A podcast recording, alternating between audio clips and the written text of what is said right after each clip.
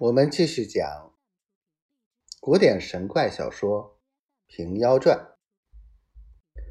话说，担子和尚行至宛州内乡县，此时五月中旬，天气炎热，想着得把扇儿用用才好。走不多步，恰好见个扇铺。那时折叠扇还未兴，铺中。卖的是五班扇子，哪五班？是纸绢团扇、黑白羽扇、细捻兜扇、蒲扇、胶扇。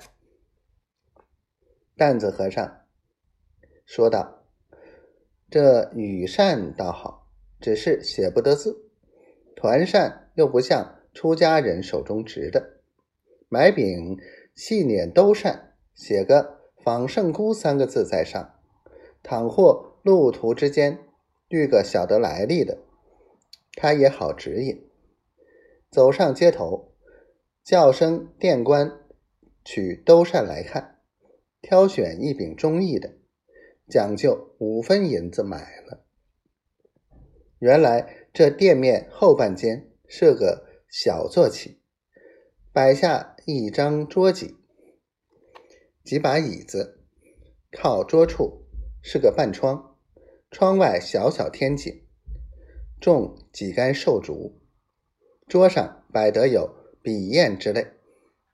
担子和尚一眼瞧见了，便道：“有心如脑宝殿，告借笔砚一用。”殿官道：“主人不在外面，但用不妨。”慌忙取出，放在垫柜上。担子和尚才磨下墨，还未曾动笔，只听得里面问了一声：“谁取了笔砚去？”店官答应道：“有个长老在此，借来写个字，就拿来了。”便对和尚道：“快写吧，主人出来了。”说声未绝，只见里面走出个人来。头裹万字头巾，身穿单褂，看见和尚扇上写着“仿圣姑”三字，拱一拱手，便问：“长老哪里来？要仿这圣姑怎的？”